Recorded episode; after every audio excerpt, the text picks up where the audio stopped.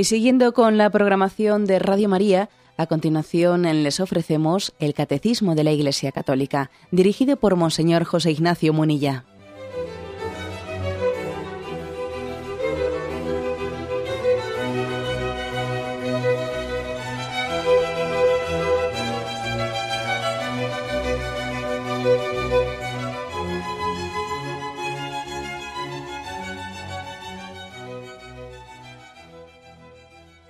Cordial saludo a todos los oyentes de Radio María. Un día más, con la gracia del Señor, proseguimos el comentario del Catecismo de nuestra Madre la Iglesia. Estamos en la parte introductoria de la explicación del sexto mandamiento, una parte introductoria que tiene como título Hombre y mujer los creo. Nos habíamos quedado en el punto 2334, que dice, creando al hombre varón y mujer, Dios da la dignidad personal de igual modo al hombre y a la mujer. El hombre es una persona y esto se aplica en la misma medida al hombre y a la mujer, porque los dos fueron creados a imagen y semejanza de un Dios personal. La frase primera habla de que Dios ha creado al hombre, al ser humano, varón y hembra, varón y mujer, que ha dado la misma dignidad personal a uno y a otro. Es decir, somos, no somos iguales, somos distintos, pero tenemos igual dignidad. ¿eh? Esa es nuestra afirmación fuerte. ¿no?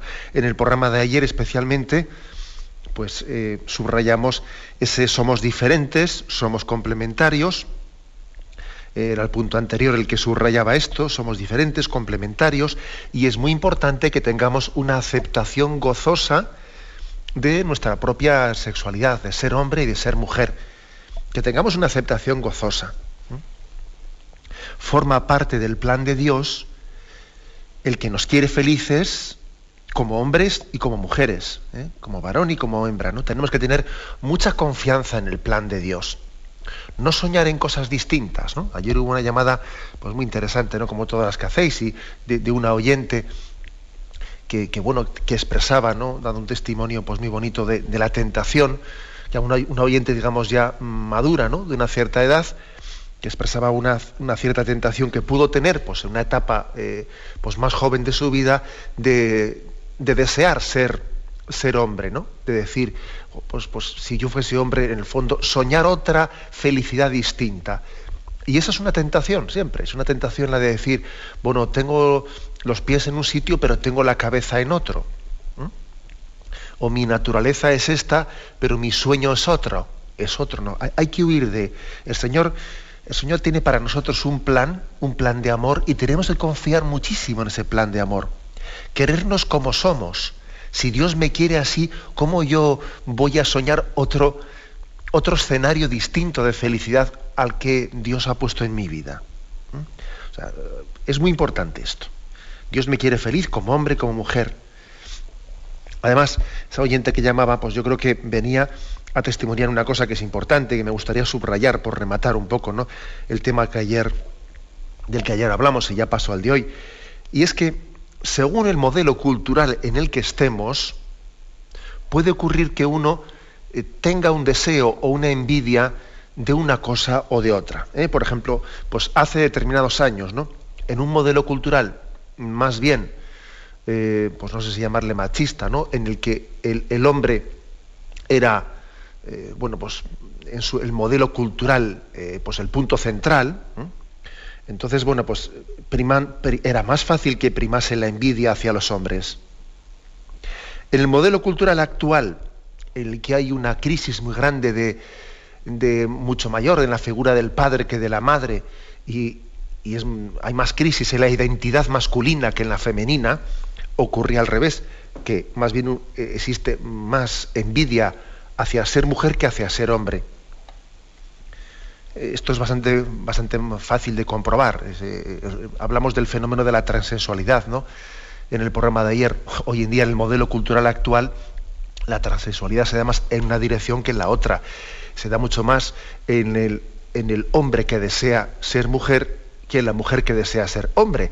En un tiempo era en un sentido, hoy en día es en otro. ¿Por qué? Pues porque siempre tenemos eh, la tentación, siempre la hemos tenido, aparte de más problemas, ¿eh? pero bueno, yo hablo ahora de uno en concreto, la tentación de mirarnos al espejo, al espejo de lo que se valora en cada momento histórico, de lo que es bien visto, de lo que es ponderado, etcétera, ¿no? Entonces, uno de los riesgos que tenemos a la hora de valorarnos es mirarnos al espejo de los demás, mirarnos al espejo de los valores mm, coyunturales que en ese momento la cultura está, está ensalzando. Me valoro mirándome en los demás. Y si todo el mundo en un momento determinado histórico, ¿no? Pues ensalza la figura del varón y parece que, pues entonces yo sueño ser hombre. Y si estamos en otra época histórica como esta, ¿no? en la que se ensalza pues, el erotismo, se ensalza el feminismo, se ensalza esto y lo otro y tal y cual, bueno, pues entonces parece que deseo ser mujer. ¿Cuál es el problema? El problema es que nos miramos en un espejo indebido, en el espejo de los valores culturales de moda que siempre son pasajeros. Nuestro espejo es Dios, mi espejo es Dios. Mi espejo no puede ser ¿eh? la televisión, mi espejo no puede ser los, eh, los modelos culturales que en ella se proponen. Mi espejo es Dios. ¿En qué espejo me miro yo? Esta es una reflexión importante porque nuestro espejo es Dios. Y eso nos ayuda mucho a, a querernos como somos y a no tener los pies en un sitio y la cabeza en otro. Y a partir de una aceptación gozosa de nosotros mismos, ¿no? Esto es muy importante. Por lo tanto, aceptación gozosa de nuestra vida. Somos muy diferentes y al mismo tiempo somos muy complementarios, ¿no? El hombre y la mujer. Bueno, pues este punto 2334 da un paso más y subraya hoy especialmente que aunque no somos iguales y ciertamente somos diferentes, hombre y mujer, tenemos una igual dignidad. Este es el paso que hoy quiere dar el catecismo, ¿no? Y vamos a intentar explicar un poco también este aspecto. Esta igual dignidad sobre todo hay un texto, un texto bíblico en la que se sustenta mucho, ¿no? que es el texto del Génesis, capítulo segundo, versículos 18 y siguientes, ¿no? que lo voy a leer. Dijo luego Yahvé Dios, no es bueno que el hombre esté solo, voy a, hacer, voy a hacerle una ayuda adecuada. Y Yahvé Dios formó del suelo todos los animales del campo, y todas las aves del cielo, y los llevó ante el hombre para ver cómo los llamaba, y para que cada ser viviente tuviese el nombre que el hombre le diera. El hombre puso nombres a todos los ganados, a las aves del cielo y a todos los animales del campo, mas para el hombre no encontró una ayuda adecuada. Entonces Yahvé Dios hizo caer un profundo sueño sobre el hombre, el cual se durmió, y le quitó una de las costillas, rellenando el vacío con carne. De la costilla que Yahvé Dios había tomado del hombre, formó una mujer y la llevó ante el hombre. Entonces éste exclamó, Esta sí que es hueso de mis huesos y carne de mi carne. Esta será llamada mujer, porque del varón ha sido tomada. Por eso deja al hombre a su padre y a su madre y se une a su mujer y se hacen una sola carne.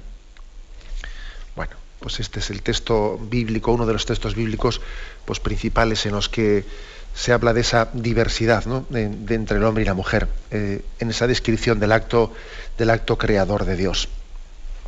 Bueno, en primer lugar, que yo ya sé que soy consciente de que hay muchas interpretaciones y lecturas, a veces ridiculizantes de este texto. ¿Ves? Tú te das cuenta. ¿Ves tú qué, qué manera de, qué concepción tan machista eh, de la mujer? Resulta que la mujer está sacada del hombre. ¿Por qué no el hombre está sacado de la mujer? ¿Te das cuenta? Eh, bueno, pues se pueden hacer imágenes ridiculizantes sacando las cosas de contexto. Es evidente que para entender la Sagrada Escritura adecuadamente y ver lo que el Señor nos quiere decir en ella, es necesario tener una conciencia del contexto histórico en el que la Sagrada Escritura eh, pues se está plasmando. Es verdad que la Sagrada Escritura nos habla hoy, aquí y ahora, ¿no? en este momento. Pero es cierto que para entender lo que Dios me quiere decir hoy con este texto, es necesario conocer también mínimamente el contexto histórico en el que fue escrito. ¿Eh? Esto es un principio de interpretación de la Sagrada Escritura muy importante. ¿eh? Bueno, pues, eh, ¿a qué me refiero con lo que digo? Pues que evidentemente el contexto histórico en el que es escrito el Génesis es un contexto histórico en el que se está remarcando, o sea, se está haciendo no precisamente una imagen como hoy en día se pretende decir machista, ¿no? Como que la mujer es una especie de apéndice del hombre, ¿eh? que algunos pretenden sacar esa conclusión de este texto, ¿no? Que es ridículo, ¿no? El contexto histórico lo que subraya es precisamente lo contrario. ¿eh? En medio de otras concepciones en las que la mujer era considerada de un rango, de un, rango distinto, ¿no? que no, se reconocía a la mujer la misma dignidad que al hombre. Eh, de alguna manera se le, se, le vamos, no, se utilizaba en, ese momento el término especie, ¿no? pero como si fuese de otra especie, ¿no? como si no fuese de la misma dignidad del hombre. De hecho, os lo he contado en este programa, pero existen por ahí eh, algún texto, algún texto rabínico, pues no, no bíblico, ¿no? pero algún texto rabínico en el que dice, te doy gracias, ya ve, porque no me has hecho ni hombre, mejor dicho, no me has hecho ni burro ni mujer. ¿Eh? Bueno, pues vosotros imaginaros en ese contexto, ¿no? en el que se ha llegado a escribir ese texto, te doy gracias porque no has hecho ni burro ni mujer, que se escriba este texto del Génesis subrayando la igual dignidad. Esta sí que es sangre de mi sangre, carne de mi carne, esta sí que es de, mi misma condición. Es decir, se está subrayando frente a otras concepciones en las que no se llegaba a entender que la mujer tenía la misma dignidad personal que el hombre, se está subrayando la igual dignidad entre el hombre y la mujer. Eh, es evidentemente el contexto, o sea, la, interpretación que hay que darle a este texto escrito en el contexto histórico, ¿no? concreto en el que, en el que se fue plasmado. Por eso hay que tener mucho cuidado cuando hoy en día se hacen acusaciones de que si la Biblia es machista, no sé qué, es introducirle, es leer la Sagrada Escritura desde unos conceptos actuales, desde los que se está distorsionando la, palabra de Dios. Es pretender eh, hacer ver en ella juzgarla desde parámetros totalmente ajenos. Por lo tanto, primera, primera afirmación, ¿no? en, esta, en ese gozo, en ese gozo que siente, siente Adán. Esta sí que es hueso de mis huesos y carne de mi carne. Con esta sí que tengo esa capacidad, a diferencia del resto de la creación. Porque Adán vivía triste, Adán eh, tenía una soledad radical. Sí, Yahvé había llevado a cabo su, la creación, le había puesto a él como como cabeza de esa creación, el hombre es el rey de la creación, sí, pero, sí, pero ¿qué? Estoy solo. Sí, pero no tengo capacidad de comunicación. O sea, se describe un problema, eh, el problema de que Adán no tiene una semejanza con la creación, no encuentra en, la creación nada semejante con lo que él pueda comunicarse. La verdad es que yo creo que esto es, es una imagen que la entendemos perfectamente, porque nosotros estamos dándonos cuenta de que también el hombre de, de nuestros días, en la cultura actual, vive también ese mismo problema de una soledad radical. Hoy en día lo podemos tener todo, dinero, eh, medios, cosas, objetos, todo, ¿no? Sí, pero, pero estoy solo, pero estoy solo. No tengo a quien amar y no tengo la capacidad y, no, y no soy, no me siento amado por nadie. ¿no? Esa experiencia de soledad radical, también nosotros podemos eh, de alguna manera intuirla por lo que ocurre entre, en, nuestra vida, lo que la Sagrada Escritura quiere expresarnos en Adán. Soledad radical. Lo tengo todo, pero me, me falta todo. Lo tengo todo, pero me falta todo. Me falta el amor. Me falta la relación, me falta la amistad. Y entonces, fijaros bien, ¿no? Entonces sacó del costado, sacó del costado, después de que le, indujo un profundo sueño, ¿no? Juan Pablo II hizo unas catequesis sobre sobre el Génesis, eh, pues muy profundas y muy detalladas a lo largo de muchos miércoles, ¿no? En los que él iba haciendo esa, esa catequesis semanal. Y comentando esto, Juan Pablo II decía eso de que Yahvé introdujo a Adán en un profundo sueño, es como diciendo, mira, es como si dijese, voy a como retrotraer, ¿no? De nuevo la creación, la voy a retrotraer y voy a hacer que el hombre no sea solo, sino que yo no he creado, yo no he querido crear finalmente al hombre en soledad, sino en pareja, sino en pareja. Es decir, no he querido eh, mi proyecto, es como si dijese, Dios ha, hecho, Dios ha hecho una primera prueba y ha dicho, no, me, le, meto de nuevo en un sueño, regreso en el tiempo y finalmente creo al hombre y la mujer. ¿eh? Esa es una especie de explicación que dio Juan Pablo II a la hora de, explicar este libro de Génesis. ¿eh? Una posible explicación. Ese sueño que cae sobre Adán podría ser interpretado como que se está expresando en un lenguaje simbólico, que como si Dios hiciese una especie de prueba, crea al hombre y dice, no, me retrotraigo y le voy a crear no uno, sino le creo ya hombre y mujer hombre y mujer. Es muy hermoso ver la imagen de que es del costado, del costado del que brota la mujer. ¿Qué quiere decir? Bueno, a mí me suena mucho esto, ¿cómo, no va, ¿cómo nos van a sonar? A la imagen del costado de Cristo, de la cual también todos hemos recibido el amor de Dios, ¿no? De esa imagen del costado traspasado de Jesucristo por la lanza del soldado, recibimos el signo de la sangre y agua imagen de la gracia de Dios que se nos, se nos infunde y se nos da como mm, garantía de que Dios es nuestro amigo y se nos ofrece la filiación divina. Algo así también se nos está diciendo en esta imagen, ¿no? Eh, brotar de tu costado, brotar de esa costilla, brotar del corazón del hombre en definitiva, ¿no? Es una imagen de que mm, el hombre tiene esa capacidad de, el ser humano, esa capacidad de relación y de amor. Hemos sido creados para el amor y necesitamos no solo ser reyes de la creación, no solo dominar la tierra, no solo poner nombre a las cosas, que eso ya lo hacía Adán antes también en solitario. Sí, pero todo esto me deja, eh, ¿todo esto para qué? Yo puedo ser dueño del mundo entero y sentirme solo. ¿Con hasta dónde voy? Entonces, al final, la, respuesta es, eh, Dios ha creado al hombre y la mujer con una capacidad de complementarse, de amarse, de relacionarse, de formar un proyecto común. Por eso, esa imagen, que está muy complementada, ¿no? después con la, con la imagen del Evangelio de San Juan, de la lanza que traspasa el costado de Jesucristo, es imagen de la relacionalidad. De, la alguna manera relacionalidad entre el hombre y la mujer. Solamente en la mujer encontró Adán esa capacidad de un tú a tú. El resto de las cosas no tenía capacidad de hablar con ellas, no le llenaban el corazón, las usaba, pero, pero no tenía esa capacidad de disfrutarlas.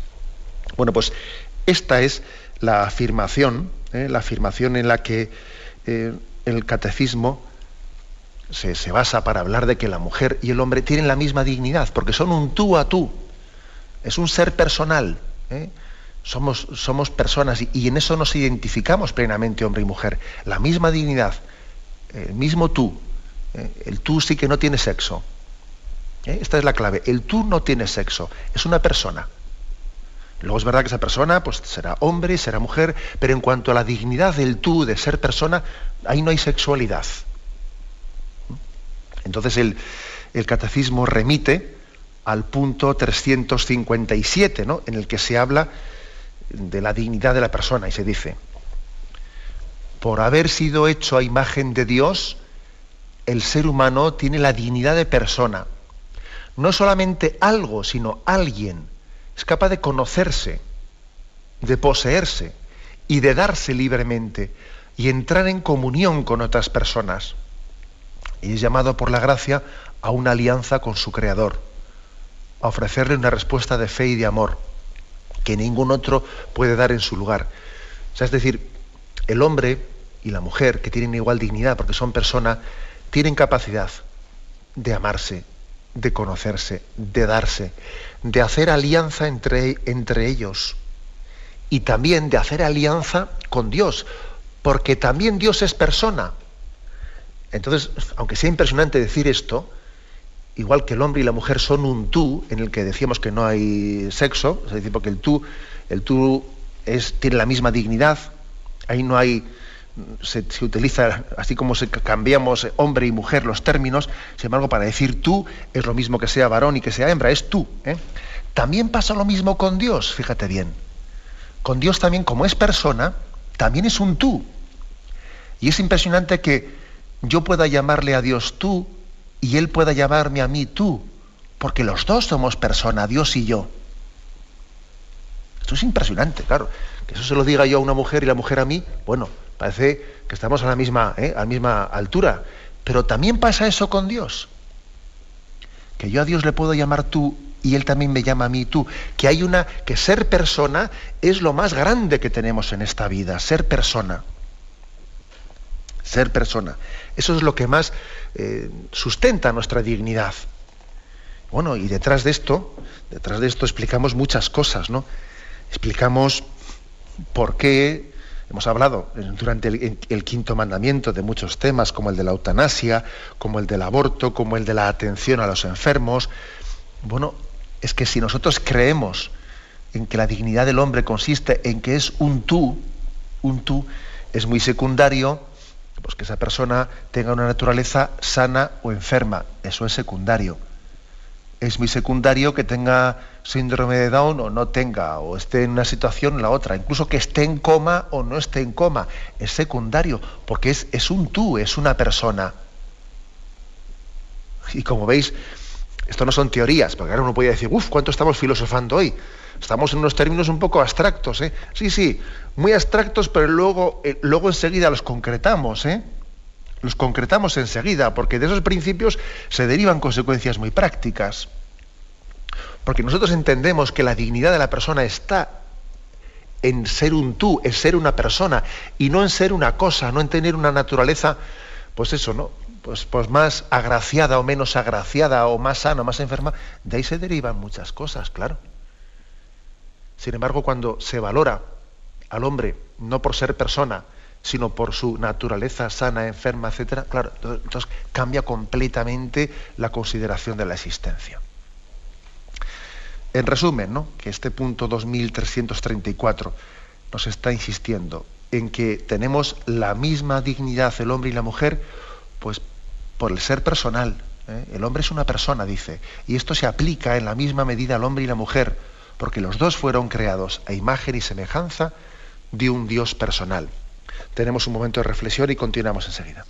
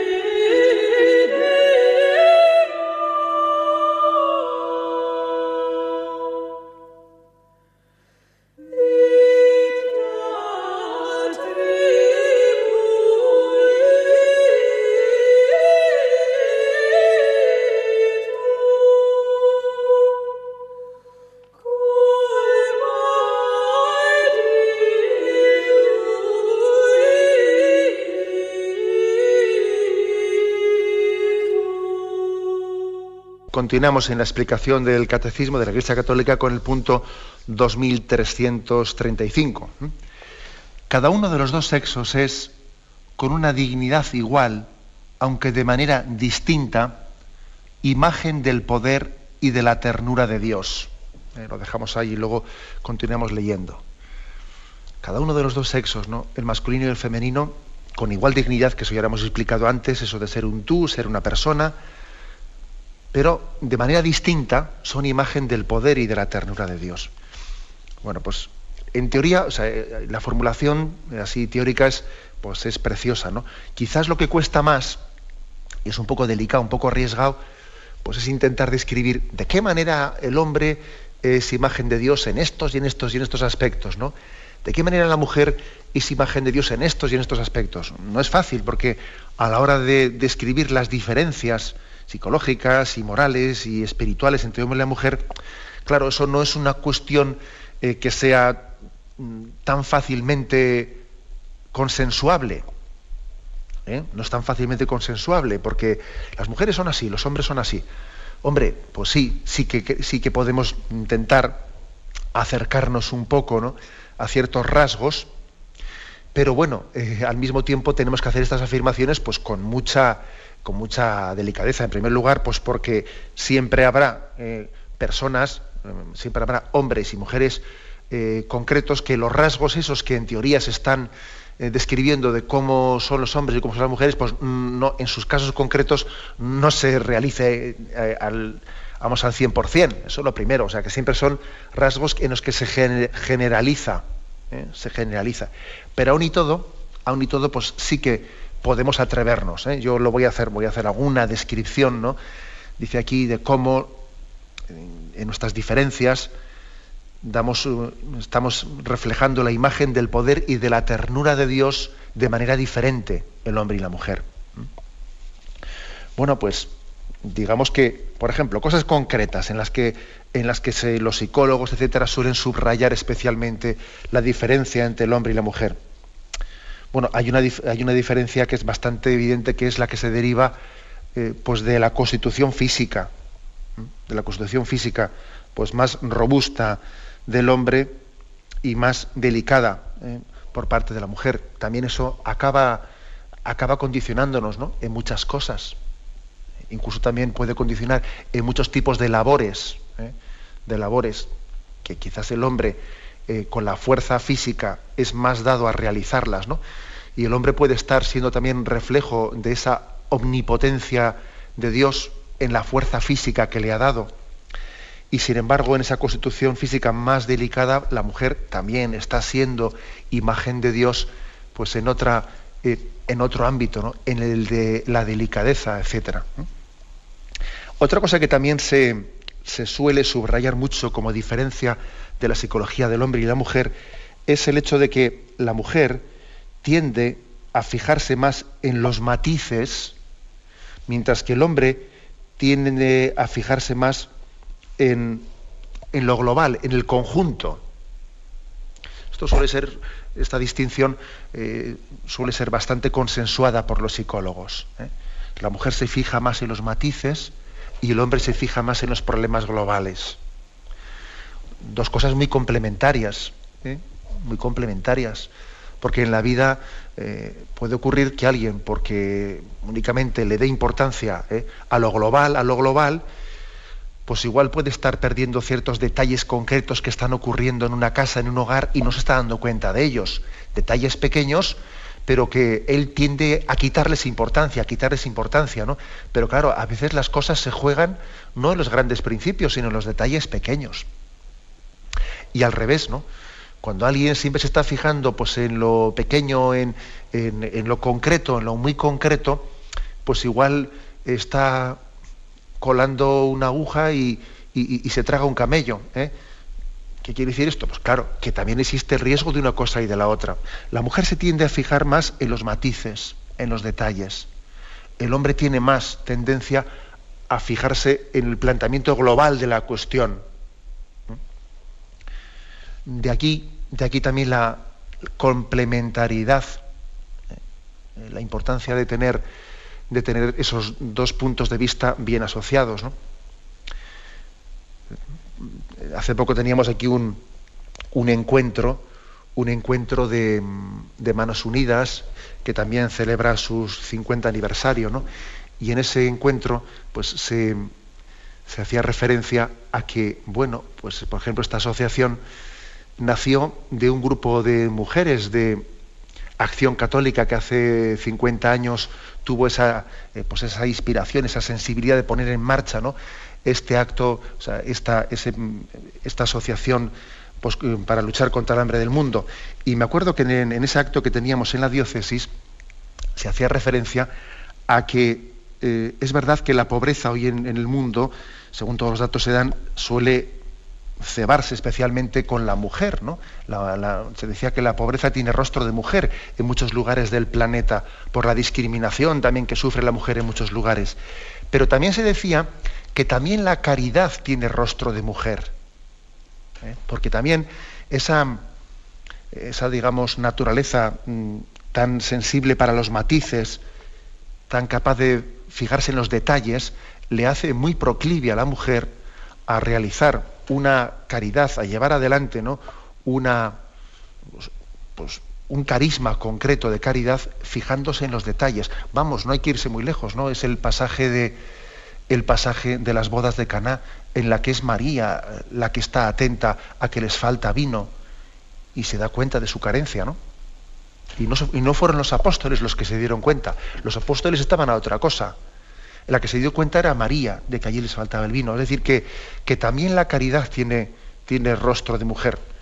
Con esto, como os podéis imaginar, no estoy diciendo eh, que los hombres no tengamos que vivir la virtud de, la caridad. Vamos, anda que no ha habido santos que han fundado órdenes religiosas, ¿no?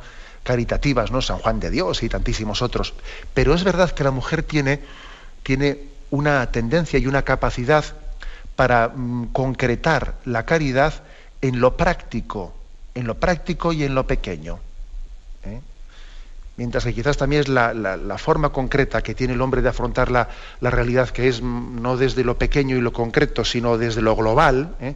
desde el conjunto, igual hace que eh, afronte los problemas desde otro punto de vista, más estructural o desde otro punto de vista. Bueno, pues mm, este es otro de los, de los factores que más se suele, se suele subrayar. ¿eh? También se dice mucho que el hombre, por su psicología y por su forma de ser, los subrayan mucho los, los psicólogos, que el hombre tiende más a concentrarse en un tema en concreto, ¿eh? en un tema concreto, y que las actividades las vive más disociadas. Ahora estoy una cosa, ahora estoy a otra cosa, ahora estoy a la tercera. Sin embargo, la mujer tiene una forma de realizar las cosas más interdependientes, ¿no? A una cosa, pero con esta eh, influye la segunda, y al hacer la tercera también estoy pensando en la primera. ¿eh? Bueno, pues esa, esto que también es muy subrayado eh, por, los, por los psicólogos, o sea, que el hombre más se centra en un tema y en él pone todas sus energías. Y se olvida de los demás. Y la mujer, sin embargo, tiene más tendencia a las actividades interdependientes, etcétera. Bueno, pues también es, esta es otra manera de subrayar eh, de maneras distintas, de subrayar, pues esa es la imagen, dice aquí, del poder y de la ternura de Dios. Cada uno con nuestras cualidades y nuestras limitaciones estamos reflejando esa imagen de Dios. De ese Dios que, que, claro, por supuesto que Dios tiene la capacidad de que esas cualidades que tiene el hombre por un lado y la mujer por otro, Dios las tiene todas juntas. Dios las tiene todas juntas. Pero a nosotros nos las ha dado separadas, fíjate tú bien. No ha querido que tengamos todos, todas. No, nos las ha dado separadas para que tengamos necesidad unos de otros para que así tengamos necesidad de complementariedad entre nosotros. También se insiste eh, en que el varón tiene un predominio del raciocinio, mientras que en la mujer hay más un predominio del afecto. Del afecto. Dos aspectos muy complementarios.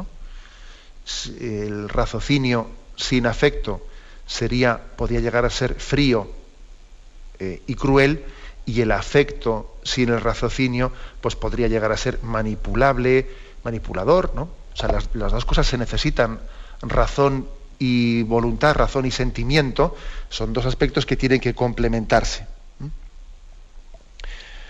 Bueno, la mujer, eh, somos conscientes de que en casi todas las culturas, ¿eh? en casi todas las culturas, por todas estas cualidades y muchísimas más, ¿no? por su capacidad intuitiva, ¿eh? frente a la, forma más razonadora o, lógica del hombre, por la mujer ha tendido a ser más guardiana de valores, guardiana de valores, ha preservado los valores morales, etcétera, mientras que el hombre ha tendido a ser más como arquitecto del mundo, por, esa tendencia que tiene más, más racional y más de ver los problemas, los problemas globalmente. Bueno, pues estas son algunas de las cualidades que digamos que los psicólogos suelen subrayar más. ¿eh? Pero son, son esto no es matemáticas, ¿eh? siempre es un poco discutible y luego por supuesto no es generalizable porque uno se puede encontrar pues, eh, pues un, un, hombre, un varón que tiene pues quizás eh, una tendencia eh, afectiva muy grande y sin embargo una mujer con una tendencia racional o lógica muy grande. Y se puede encontrar un hombre que es más intuitivo y, una mujer que es más eh, racional. siempre en los casos concretos las cosas no se aplican a, eh, pues, pues al, milímetro, ni mucho menos. Pero sí que es verdad que globalmente considerado, sí que se percibe que las cualidades de hombre y mujer Dios las ha creado complementarias se ha creado complementarias, ¿no? Esa fuerza intuitiva de la mujer y esa capacidad lógica o racional del hombre. Ese ser guardiana de los valores morales y ese ser arquitecto del mundo por parte del hombre. ¿no? Todo esto es muy complementario. Dios en su sabiduría eterna sabe hacer las cosas. Tenemos que, que, alabarle y bendecirle por ello. Bueno, pues concluye este punto 2335, concluye así la unión del hombre y de la mujer en el matrimonio es una manera de imitar en la carne la generosidad y la fecundidad del Creador. El hombre deja a su padre y a su madre y se une a su mujer y se hacen una sola carne. De esta unión proceden todas las generaciones humanas. Bueno, aquí también está diciendo una cosa más, ¿no? Ya no únicamente en nuestra manera de ser, en nuestra psicología, en nuestras cualidades, estamos siendo reflejo, imagen y semejanza de, Dios, ¿no? sino que también en la capacidad de fecundidad que tenemos estamos siendo imagen y semejanza de Dios. Se nos remite aquí a un punto, ¿eh? 2205, ¿eh? un punto en el que se insiste en que el propio matrimonio, la propia unión del hombre y la mujer, eh, no únicamente las cualidades que tiene cada uno por separado, ¿eh? sino que el propio matrimonio, la propia unión, también esto es reflejo de la imagen y semejanza de Dios. ¿eh? Y dice allí, 2205, la familia cristiana es una comunión de personas, reflejo e imagen de la comunión del Padre, del Hijo y del Espíritu Santo. Su actividad procreadora y educativa es reflejo de la obra creadora de Dios.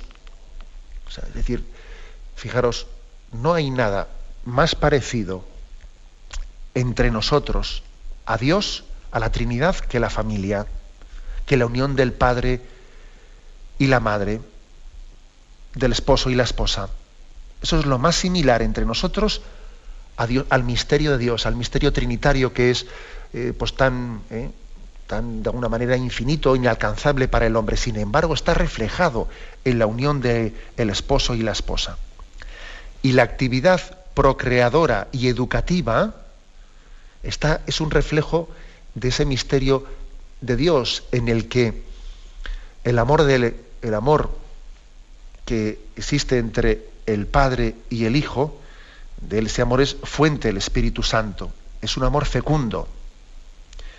El amor entre el Padre y el Verbo es un amor fecundo porque de él brota el Espíritu Santo que que procede de ellos y también la actividad educativa en el seno de la familia, la actividad educativa, es también un reflejo de, esa sabiduría de Dios, la sabiduría de Dios Padre, lo que, que, está derramada en el Hijo y en el Espíritu Santo.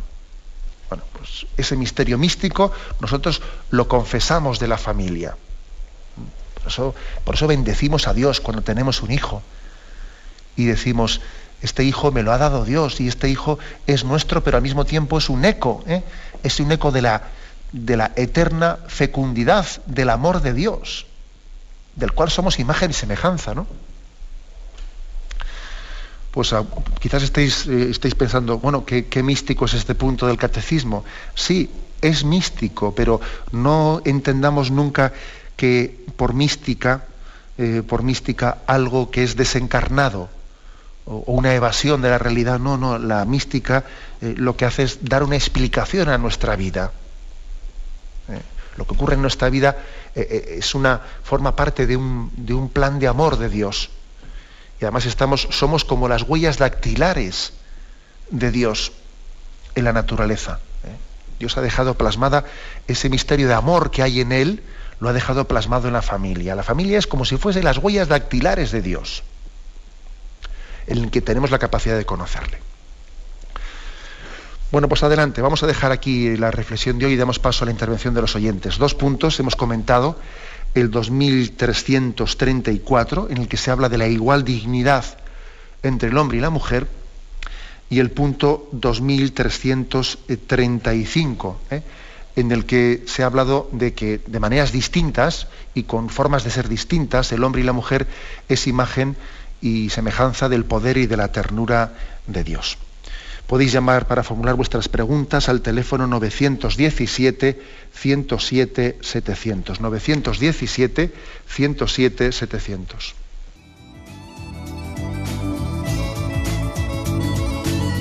¿Le gustaría tener sus programas favoritos de Radio María en CD o DVD? Ahora es posible.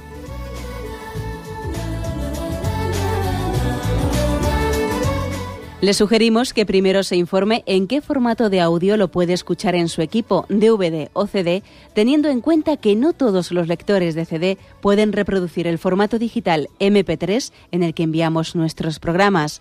Y luego, si quiere en su casa esos programas que tanto le gustan, solo tiene que escribir una carta a Radio María, Paseo Lanceros 2, primera planta 28024, Madrid, indicando si lo quiere en CD o DVD y cuántos programas. También le rogamos que escriba su nombre, dirección y no se olvide de facilitarnos un teléfono de contacto para cualquier duda que nos surja.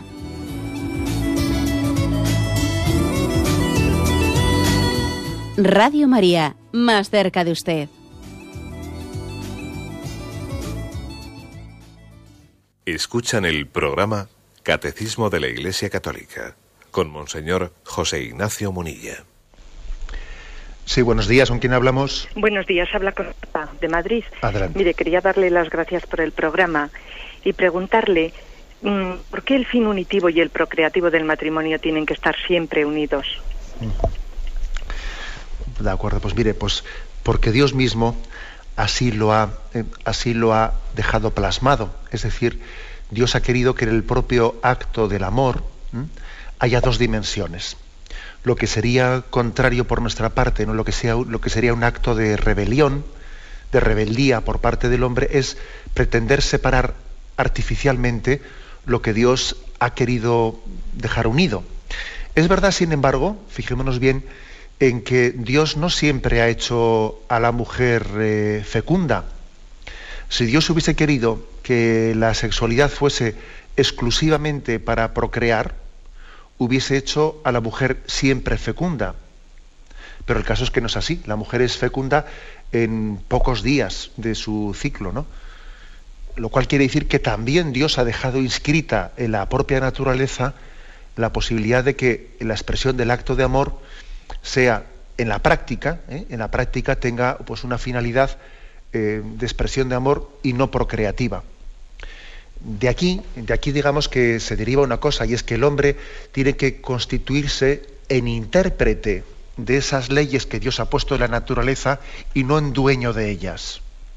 ¿Eh? Por eso es legítimo, moralmente legítimo, que el hombre recurra a la expresión del acto de amor, del acto sexual, pues en los tiempos fecundos o infecundos, según también, porque Dios nos ha hecho inteligentes y nos ha hecho con una voluntad y con una razón, según Él discierna, no por razones egoístas, sino por razones prudentes, según discierna, pues que, que parece prudente que busque un hijo o parece prudente o discierne que debe de, retrasar o posponer un nuevo embarazo. Es, por lo tanto, es conforme al plan de Dios el que recurra a la expresión del acto sexual en los días fecundos o no fecundos. Pero sin embargo, lo que, lo que supone una rebelión y lo que supone una no aceptación ¿no? De, la propia voluntad de Dios expresada en la naturaleza, es el que seamos nosotros los que artificialmente separemos el aspecto unitivo del procreativo, constituyéndonos entonces en árbitros, ¿no? en árbitros y no en intérpretes, eh, en intérpretes de, las posibilidades que Dios mismo ha puesto en la naturaleza. ¿Eh? O sea que, por tanto, la respuesta a su pregunta es, Dios mismo ha opuesto ¿no? esos dos aspectos unidos en el acto sexual, el unitivo y el procreativo, pero es verdad también que los ha puesto unidos con matices, como le he dicho yo ahora, ¿no? el matiz de que la mujer no siempre es fecunda, y ahí también el hombre, por lo tanto, pues tiene una, eh, pues una labor de discernimiento, una capacidad de discernimiento de en qué momento expresa eh, ese acto sexual, si en los días fecundos o infecundos. Tendremos ocasión de hablar de esto despacio, porque estamos en el sexto mandamiento y como os podéis imaginar, en este sexto mandamiento se va a tratar el tema de la anticoncepción, eh, de la humana evite, etcétera, etcétera. Adelante, vamos a pasar a una siguiente llamada. Buenos días. Buenos días. Sí, le escuchamos. Soy María, de Madrid. Adelante, María. Mire, yo quería que nos mm, diera una indicación a las personas que estamos separadas, porque mmm, cuando nosotros planteamos, o yo planteé mi vida de, matrimonio, la planteé para toda la vida. Y entonces, sin, sin yo quererlo a la fuerza, mmm, ha habido un momento en que me he encontrado sola. Entonces, pues te falta todo sin haber tú tenido una vocación como las personas que tienen vocación al, al celibato y te encuentras sin una mano y sin un hombro en que apoyarte y además mmm, sin sexo porque mmm, te encuentras como en un callejón sin salida y, y, y no sabes muy bien cómo plantearlo. Es difícil porque te estás encontrando en una situación que no has buscado, que te la has encontrado pero que al mismo tiempo tú te das cuenta de que sigues unida de por vida a una persona que en mi caso está con otra, pero aunque no, pues ya no la tienes. De acuerdo. Pues la verdad es que lógicamente su pregunta pues es muy delicada y sería por mi parte muy pretencioso, ¿no? Pues darle una respuesta así global pues a pues a la situación de su vida. Pero está claro, está claro que cuando Mm, hay situaciones que, como usted bien dice, no nos vienen dadas, ¿eh? Eh, vienen dadas y además puede ocurrir que alguien no tenga tanto la capacidad de poder evitar una separación. Eso puede ocurrir, porque, pues porque ocurre que, por ejemplo, una, sencillamente, como el caso que usted ha expresado, pues se va con otra, ¿eh? para hablar en plata, ¿no? Bueno, o sea, decir que hay situaciones de separación que no está en un caso concreto el poder el poderlas aceptar ¿no? o el poderlas evitar. Yo creo que es, en este caso es muy importante creer, hacer un acto de fe en la providencia, en que a Dios no se le escapa nada, es decir, que Dios, Dios conocía desde toda la eternidad, ¿no? Dios conocía que aunque Él me dio, eh, me dio esa vocación al matrimonio, conocía que iba a existir esa infidelidad. ¿eh? o conocía que iba a existir ese pecado que iba a hacer eh, imposible en la práctica, pues esa perseverancia en el amor. Dios lo conocía y aun conociéndolo, no se arrepintió de habernos dado esa vocación al amor. ¿no? ¿Qué quiero decir con esto? Pues que, que yo creo que, no, que hay que hay que huir de esa sensación de fracaso, de decir, pues entonces ¿para qué ha servido esto? No, o sea, es decir, agarrémonos a todo lo bueno que hemos hecho en la vida de matrimonio, agarrémonos a todo lo bueno que hemos hecho y ahora confiemos en que Dios tiene un plan para mí de santificarme en esta situación. ¿Mm? O sea, abrazando mi cruz y abrazando mi situación, lógicamente, esa, carencia de relacionalidad que, que existe al haberse eh, pues, producido una separación, esa carencia de relacionalidad, pues que es ese tú que falta ahí al lado nuestro, ¿no? El que usted hablaba de una mano, de un hombro, etcétera, esa falta de tú, también es importante que, que, que la llenemos y tenemos que llenarla en primer lugar por una relación personal con Jesucristo mucho más intensa. Eh, por supuesto que el casado tiene que tenerla, ¿no? Pero yo creo que el separado cristiano tiene que tener una profundización en su relación personal con Jesucristo, pues, pues mucho más intensa. Antes su relación con Jesucristo tenía una mediación en su esposo, en su esposa. Ahora tiene que tener un tú a tú con él mucho más parecido al del consagrado a la persona consagrada, a la religiosa, mucho más parecido, ¿eh? sin esa mediación. y también eh, ese tú que le falta es Jesucristo quien tiene que llenarlo, pero también, lógicamente, pues es, son otras amistades, son la familia, los hijos, una, cierta entrega también al prójimo, en el apostolado, en el servicio de la iglesia, en la caridad, etcétera, porque si no se llena ese tú debidamente, lo que va a, lo que va a ocurrir, todos lo conocemos lo que va a ocurrir, es que busquemos un tubo de escape de afectividad en otra persona, así de claro. ¿eh? y entonces tengo que rehacer mi vida, ya estamos buscando un tubo de escape, dejando de ser fieles a un compromiso de amor que adquirimos. Porque fijaros, también creo que otro compromiso del separado es no odiar, no despreciar a la persona a la que Dios le dio como esposo o esposa, aunque le haya sido infiel, no odiarlo. Y, como dice la Sagrada Escritura, aunque vosotros seáis infieles, dice Yahvé, yo no seré infiel, porque yo no puedo negarme a mí mismo. O sea, también otra cosa que configura la espiritualidad del separado es el decir, yo voy a ser fiel aunque no me hayan sido fieles a mí, porque yo soy imagen del amor de Jesucristo, que fue así, y yo también lo reflejo. Pero claro, este ideal tan alto y tan bonito tiene que hacerse después práctico y real con una relación más intensa con Jesucristo, con una profunda vivencia de un acompañamiento espiritual y también con unas relaciones humanas, apostólicas, etcétera, que nos llenen la vida, que nos llenen la vida y que no nos quedemos en una soledad eh, autocompasiva, autocompasiva que tiene todos los boletos para agarrarse después a un, tubo de escape. ¿eh?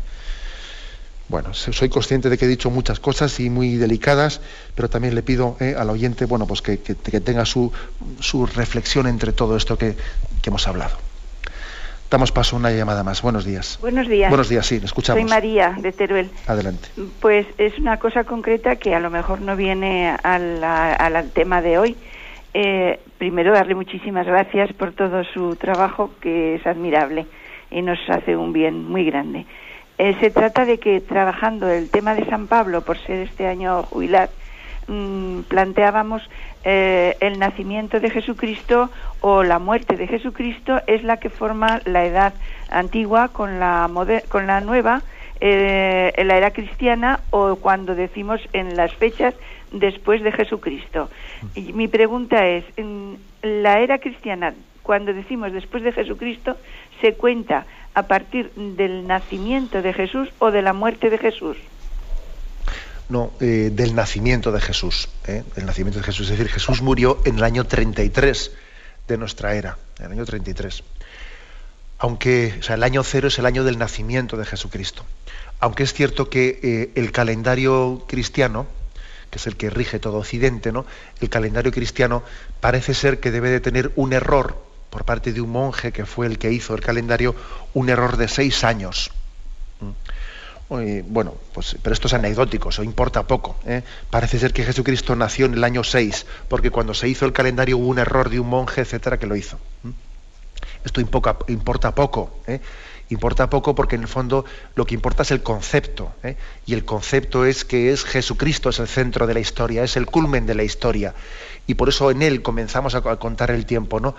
Eh, llegado a la plenitud de los tiempos, Dios nos envió a su Hijo. Es el culmen de la historia. Lo que importa es el concepto, no tanto de que después, ah, mira, pero es que se equivocaron y pusieron el 6 en vez de... Bueno, ¿qué más dará? Eh? Eso es algo anecdótico. Adelante, damos paso a un siguiente oyente. Buenos días. Buenos días, monseñor. Sí, le escuchamos. Soy María Luisa, de Madrid. Adelante, María Luisa. Mire, quería mm, preguntarle, eh, cuando decía usted que hay que somos todos un tú, tú es Jesús porque es persona es, y tú somos nosotros porque somos personas. Pero eh, le quiero hacer, le quiero preguntar, ¿no tenemos que hacer hincapié en que el tú de Jesús es siempre con mayúscula, porque Él es persona divina y nosotros somos personas humanas? Por supuesto, ¿eh? por supuesto eso es así, pero precisamente yo lo que subrayaba es que es impresionante que el omnipotente, el infinito, que es Dios, eh, sea, sea persona y yo me pueda dirigir a Él con esa capacidad de hablar y ser escuchado. Es impresionante, claro, si, si Dios fuese uno más como yo tendría poca gracia, claro. Pero lo que es impresionante, que es que sea un tú con mayúsculas, como dice usted, es esa capacidad, o sea, es decir, que Dios siendo tan infinitamente superior a mí, infinitamente superior, es persona como yo, o mejor al revés, había que decir, yo soy persona, imagen de Él, ¿eh? y Dios me ha dado esa capacidad de poder hablar con Él y de poder amar y de decirme Él, quiero que me ames. Es impresionante que Dios, siendo tan infinitamente trascendente, no diga, te pido tu amor. Eso es impresionante. Por supuesto que es un tú en mayúscula. Precisamente porque es tan mayúscula ese tú, es impresionante que Dios nos, nos quiera y que espere de nosotros que le queramos a Él. A eso me quería referir yo. ¿eh? Me quería referir que es impresionante, ¿no? Que la infinitud de Dios haya querido, pues por su misericordia, etcétera, también ser, ser de alguna manera, pues, eh, interlocutor del hombre. Bien, brevemente damos paso a una última llamada. Buenos días. Hola, buenos días. Soy Pilar de Valencia. Adelante, Pilar. Y es que he oído la llamada de una señora de que es divorciada y realmente pues ya tiene una necesidad sexual y además una vocación de casada. Y yo me encontraba en la misma situación que ella.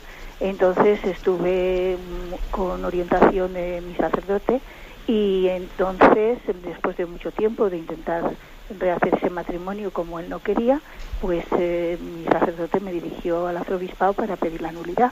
Entonces la, la obtuve para gran sorpresa mía porque yo pensaba también que era para toda la vida y después encontré un hombre que, con el que me he casado otra vez por la iglesia y me encuentro muy bien y era dar mi testimonio porque a ella le puede servir y hacer lo mismo. De acuerdo.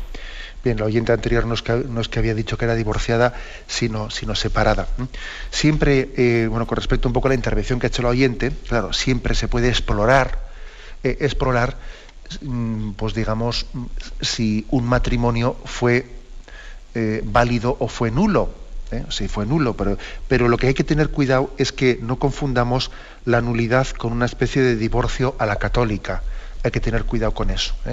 La nulidad no es un divorcio a la católica, la nulidad es de alguna manera un estudio de una situación determinada en la que se, se, produjo un matrimonio que pudo hacer que no fuese válido a los ojos de Dios, porque no se dieron las condiciones necesarias. No es que, no es que la nulidad sea que por lo que ha pasado después del matrimonio, eh, pues demos el visto bueno a romperlo. No, no la nulidad tiene que ser que en el momento del matrimonio no se diesen las condiciones necesarias para que un matrimonio fuese tal. ¿eh? Esa distinción es importante. Me despido con la bendición de Dios Todopoderoso, Padre, Hijo y Espíritu Santo. Alabado sea Jesucristo.